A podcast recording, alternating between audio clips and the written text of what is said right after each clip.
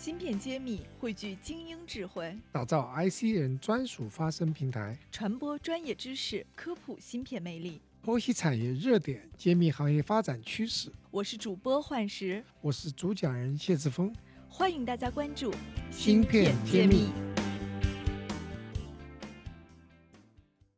欢迎大家关注芯片揭秘，我是主播幻石。今天坐在我身边的呢是来自于人民的教师，那先请赵老师跟大家打个招呼。好，呃，大家好，我是赵鑫，来自四川大学，啊，已经教书八年了，很高兴今天有机会跟大家一起聊天。到现在呢，实际上真的是老师身份，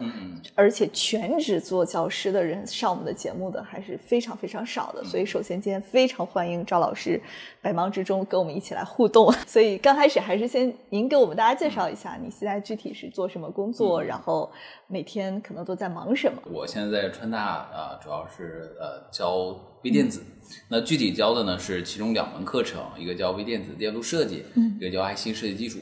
那一个是给大二的同学，一个给大三的同学。那这是教书的方面。那还有科研的任务呢，就是说我主要做的是 MEMS 领域的，比如说传感器，那主要是偏于这个生物传感器。传感器之后还要有集成电路，那我们还做它的接口电路方面，比如说一些 ADC 的电路啊这些方面的设计。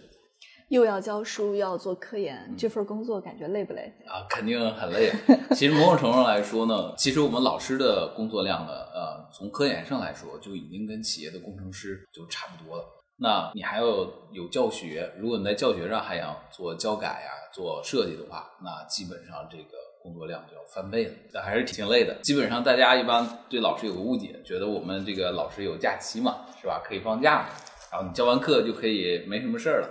那其实这是个误解，因为我们一般来说，像科研的任务比较重的时候，都是假期的时候要赶紧去补回来啊，甚至说你教学完了之后，你晚上还要自愿的加班儿，呃，所以其实高校的老师也挺不容易的。确实，你们也是复合的一个工作的内容。是，对，那想请赵老师聊一聊，你们在做这个微电子一线的教学，现在是用一种什么方式在在培养学生？我们国家的这方面的教学机制又是怎么样子的？基本上呢，其实跟其他科的方式是相似的。以我们川大的大一的同学为例，那川大的大一的同学一般来说，首先他学呃微电子的同学，他学的是高数啊、也就是微积分啊、大学物理啊、这些其实跟通信类的、电子类的好像差不多哈对，嗯都差不多。那到大二的时候，我们的特色之一呢，就是我们把我们某些比如微电子概论啊，像我的微电子电路设计这种课，就放到大二。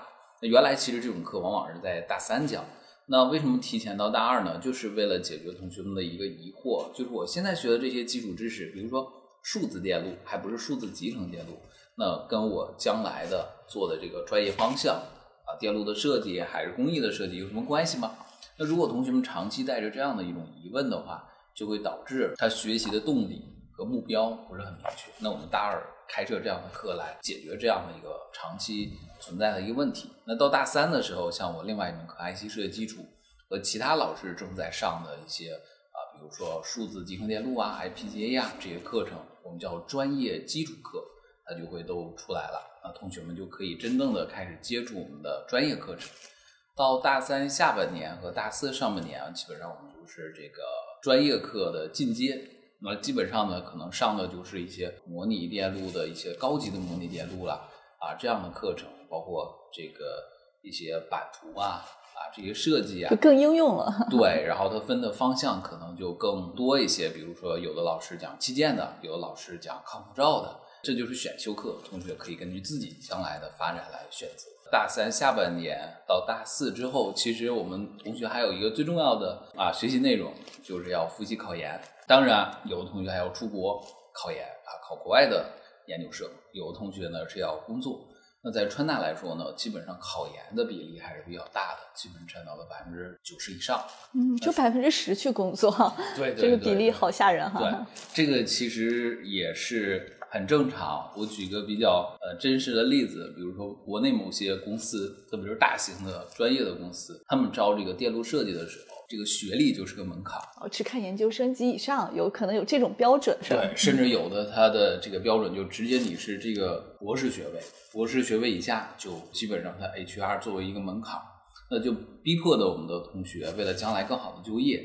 那他本科之后还要继续去学习。哦，那这个环节正好要跟赵老师探讨一下，因为你也一直在培养大学生走进这个企业。那遇到这些学生就业指导的时候，就你的观察来看，是不是集成电路行业都需要硕士、博士以上的学历？有没有哪些专业可能本科甚至专科也可以有机会？然后怎么样给学生们一个就业指导是比较合适的？这块也可以跟我们分享一下。OK，呃，其实呢，这里边我要说的是，其实集成电路的专业并不是所有都需要高学历的，呃也不见得就说我念下来博士就意味着你将来在企业的前途一定光明。对，不见得博士就一定好。对对是这样的，它有可能它只是一个敲门砖。虽然虽然您也是博士，啊所以我教书了嘛。我举个例子，比如说我本科有个班长，哎，他就是参加那个叫全国大学生电子设计大赛，呃，是基于芯片应用类的一个比赛。那他做了一个小车，能够实现一些功能。那他的学历一直就是本科，但是他做的这个芯片用了一个公司的板子，他就业的时候就去这个公司，那这个公司就非常认可他，说你有这个参赛的过程，还获得了国家的一等奖啊，然后对我们这么熟悉，那肯定要你啊，对吧？当然呢，后来他又跳槽到了其他的公司。这个例子其实就说明他可选择还挺多的。啊、对的，对的，这个其实告诉我们一点，就是说你自己的能力其实是最主要的，学历多说是个敲门砖而已。你如果要是只是为了拿一个证书，其实从长远发展，特别我们工科类发展，博士的能力不见得比同期的，就是我没念博士，但是我是硕士，我去公司做设计，呃，实际的能力不见得就比人家这个有工作经验的就要强多少。当然，这个也看个人，就是说你你个人能力特别强，其实无论你工作还是念博期间做项目啊，还是做一些其他的研究，那你有可能由于资质很厉害，你都有可能有所发展。那还有一点就是说，哪怕我是专科类的学生，其实也是很有机会的。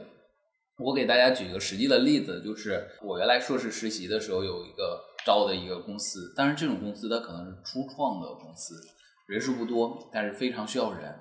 这样的公司与大公司相比呢，就是它很多的大公司不会让你做的事情，它都让你做。比如不仅让你做设计，还让你做测试，那你锻炼自己的能力就很多。他们甚至招过这个经管类的呃同学去干嘛？去画版图。哦，就是完全没有学过电路设计的，都完全没有都给你机会去画对对版图。像在美国硅谷更有意思，就是美国硅谷它专门招什么专业？艺术类的去画版图，因为他们后来证明，就是我艺术类的工程师画版图，最后反而比我们专业的要好。更有美感是吧？对对对，因为我们版图对于这个对称性要求非常高，而我们工程师往往想的就是他能正常工作就行。但是反而你对称性越好，它实际的呃做出的芯片效果越好。那这一点反而我们搞艺术类的有美术功底的工程师，他更敢大刀阔斧的去尝试。所以说这个其实不限这个专业，那包括像封测类的专业也是，哪怕你是本科同学，到了企业，他可以短期培训你三个月，那很快就可以上手，因为这样的岗位往往需要你有实际的能力。呃，不见得说我一定要是做了很多研究啊，这样才行。嗯所以其实我现在也看到很多公司也在搞岗前培训，嗯对甚至有一点师徒带的方式，哪怕说你完全没有很强的这个嗯理论的一个基础，只要你愿意学，也是很、很多机会的。我觉得这也是一个挺好的事儿，大家不要有那么大的压力去尝试这个工作。对，其实也也欢迎其他专业的同学来，报考微电子的研究生，或者是从事微电子专业的工作。我举最直接的一个例子，比如说在美国啊、很多这个印度裔的工程师都是做数字电路。那他们前身原来是在印度的时候，他可能学的都是软件编程。我们数字电路现在发展到今天有一特点，它跟模拟电路不一样。模拟电路你一定要会画版图，然后对这个呃电路结构怎么仿真原理了解的非常清楚。但是我们数字电路一般用叫 Verilog 的一个类型语言，它基本上是一个硬件描述语言。当然，这个必须说一点，就是说你如果无论是数字电路还是模拟电路工程师，你想做到顶尖，你对版图、你对计算机的原理啊，必须得有深刻的认知。但是就数字电路来说，相对模拟电路来，它入门比较快。那因此有很多做软件工程的、有编程能力的工程师，就可以到这个呃相应的这边去啊去工作。哎，对，反而可能更好找工作。那像这个做通信类的专业、电信类的同学，其实跟我们也是非常相近的。像我们做一些射频电路啊啊这种电路的时候，是需要这方面的功底的。那这部分同学他如果自己解决了电路和版图设计啊，或者是 c a n v a s 软件操作的这个短板的话，他就可以很快的入手。尤其是现在这些 IP 公司、EDA 公司，把很多东西都给你打好包了。对对对对对对，设计起来其实没那么难了。是这样的，包括像您提到那个 EDA 的方向，其实 EDA 最需要的是计算机类的，比如你懂算法，然后你还懂一些模拟电路的原理，你就可以写出这种软件的算法，就很好。好，其实刚刚听了赵老师聊了这么多关于想高效培养人才的一些特色，我们下一期请赵老师讲一讲。他对学生有什么样的要求，以及他一般怎么培养学生？我们下期再见。好，再见。我是赵鑫，来自四川大学，教微电子。我在芯片揭秘等着你。